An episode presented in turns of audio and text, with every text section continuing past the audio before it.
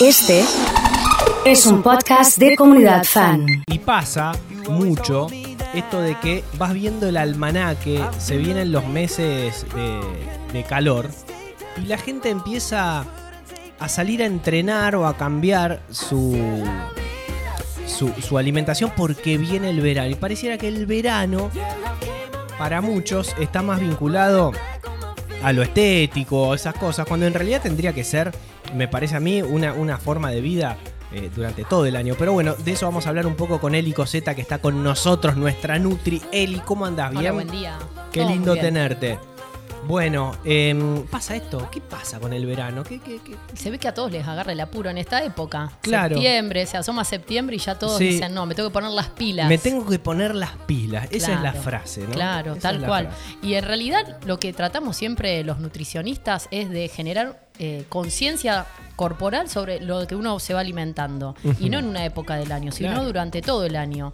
Y más allá de hacer una dieta, eh, tratar de cambiar los hábitos, de llevar una vida más sana y más saludable. Sí. Donde el ejercicio no sea solo cuando empieza el calor, sino durante todo el año. Claro, claro. Bueno, ese es un gran desafío. ¿Cuáles son los riesgos de los, ex- los ex- extremos? ¿A qué me refiero a esto? De, de tener una, una dieta totalmente irregular en, en la época de invierno y después decir no. Viste, ver como faltan cinco minutos para que termine el partido, hay que cambiarla Claro. sin consultar a un profesional, hacer deporte de manera excesiva sin consultar. ¿Qué- ¿A qué nos estamos exponiendo ante Bueno, estos muchas personas reducen drásticamente el consumo calórico, ¿no? La ingesta calórica de alimentos. Reduciendo esas calorías eh, podemos poner en riesgo nuestro metabolismo. Entonces, qué importante es no buscar los extremos como decís vos. No hacer demasiada actividad física Sí. ni reducir tanto las calorías, porque eso después a largo plazo nos puede traer un vuelto que puede ser ese famoso rebote. ¿Qué es, qué es el metabolismo? El metabolismo es como el cuerpo fisiológicamente se encarga de digerir, metabolizar, absorber los nutrientes. ¿Sí? Y el metabolismo, yo siempre digo, tratemos de buscar un metabolismo elevado. ¿Sí? Para que en reposo siga quemando calorías. Y eso lo logramos con el ejercicio físico. ¿Cómo es eso? El ejercicio físico pone eh, en marcha un montón de mecanismos para oxidar grasas, ¿sí? aumenta las endorfinas, mejora nuestro estado de bienestar y nos saca de ese letargo mental. Sí. Entonces es fundamental porque también para, para todos los órganos funciona el ejercicio físico. Es como la píldora mágica, ¿viste? Cuando me preguntan, Sí. decime algo que puedo hacer lo antes posible, digo, el ejercicio físico. Es una herramienta que tenemos al alcance nuestro, todos tenemos un cuerpo, todos nos podemos mover y cualquiera sea el movimiento nos va a traer muchísimos beneficios a nivel salud. ¿Cuáles son los beneficios? A ver, Los beneficios rápidamente. libera endorfinas, Sí. sí. aumenta la oxidación de grasas, mejora todo nuestro mm, aparato cardiovascular, Sí. nuestro corazón, ¿sí? y permite elevar nuestro metabolismo de reposo. ¿Qué significa esto? Que cuando vos te movés, después el resto del tiempo que estás quieto o en la oficina o sentado trabajando, vas a seguir quemando calorías. Ahora, si no nos movemos y llevamos una vida sedentaria, nuestro metabolismo está durmiendo la siesta. Y eso, ni hablar lo que genera a nivel mental también. Mucho más cansancio, más nubes, ¿viste? Y baja nuestro rendimiento. Entonces el ejercicio es un gran aliado para mejorar nuestro rendimiento también intelectual.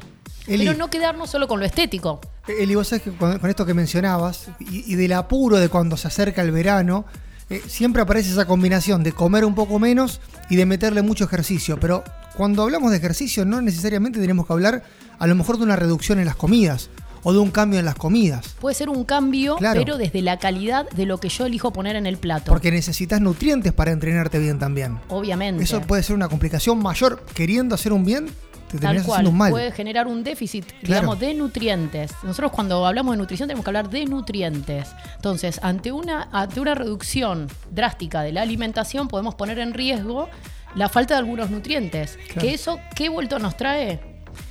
Sentirnos cansados, porque la falta, por ejemplo, de vitaminas y minerales genera mucho cansancio en el organismo. Pero uno, digamos, los análisis no salta eso.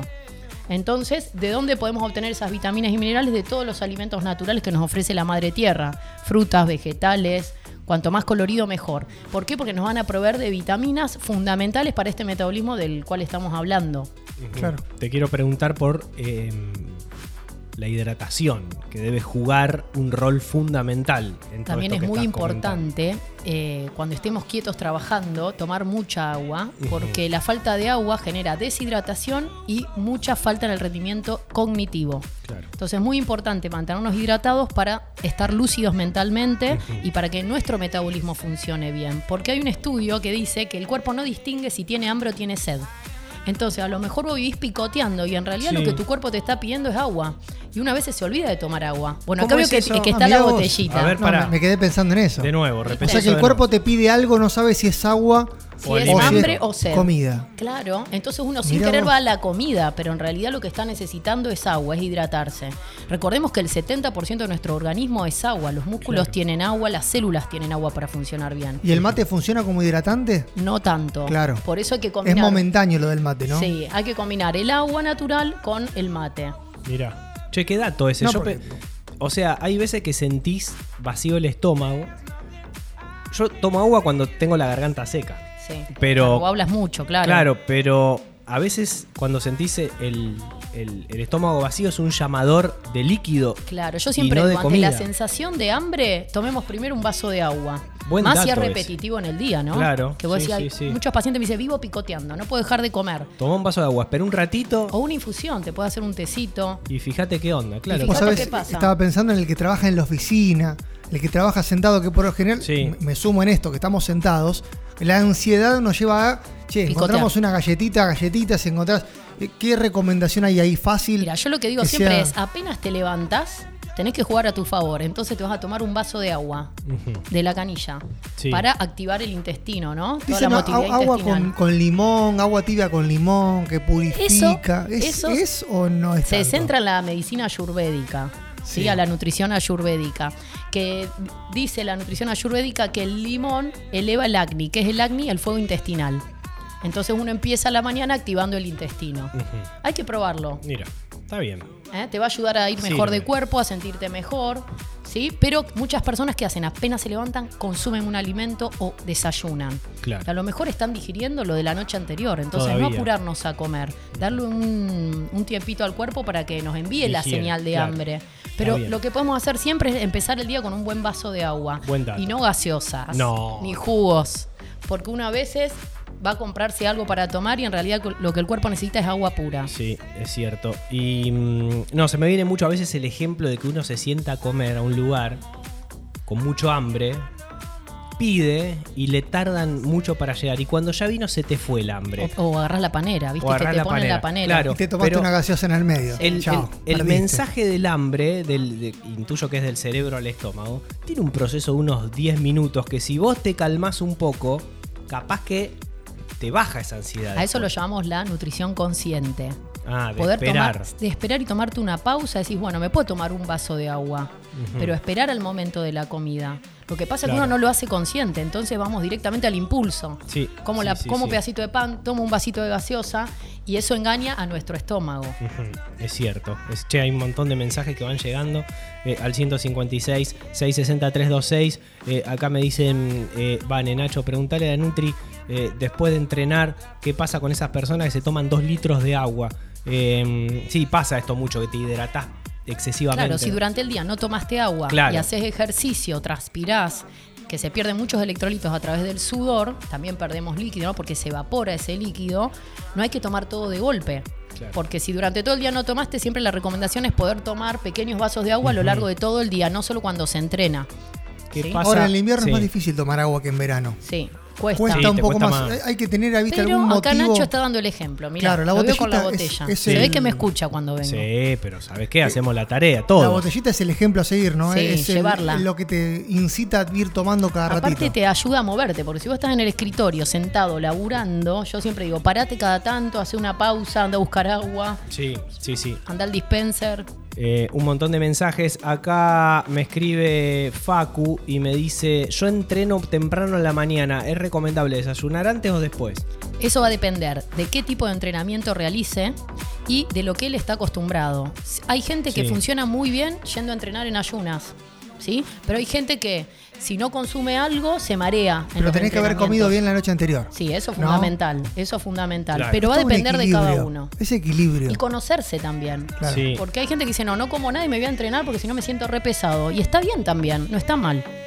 Bueno, último mensajito que leo. Después los próximos los derivamos a qué Instagram.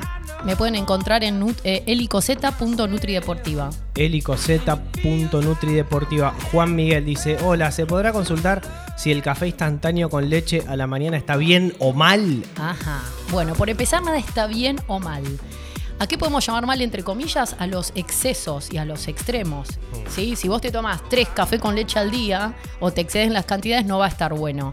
Pero el café instantáneo contiene mucho azúcar. Tenemos que empezar a leer las etiquetas. ¿El café instantáneo? Sí, y depende. Sí. Azúcar, sí, Sí, es y es un procesado también, porque el café está siendo muy refinado. Ni es café.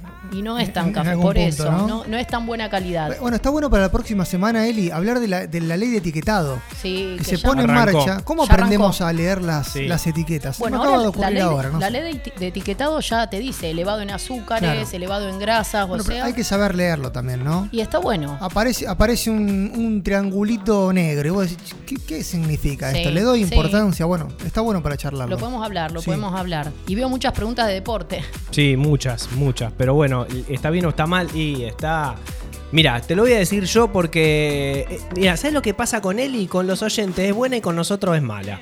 Eh, hace poco me dijo café instantáneo. No, dale al otro, al de filtro. ¿Viste? ¿Te acordás? Sí, Así sí. que eh, yo te digo, Juan. Y la leche también va a depender si es entera o descremada. Entera, eh, Entonces claro, te recomiendo que sea descremada. descremada. Si Sí, te gusta cierto. la leche, sí, descremada. Edulcorante es malo, como el azúcar. Bueno, los edulcorantes no son Sí. para nada buenos. No. El aspartamo, el ciclamato no son para nada No. buenos y el cuerpo los considera como tóxicos. Claro. Entonces, ¿qué podemos recomendar? Sí. Si tomás en- endulzantes artificiales, la sucralosa es la menos mala. ¿Qué cosa? La sucralosa Ah, mira. es el edulcorante que menos mal hace.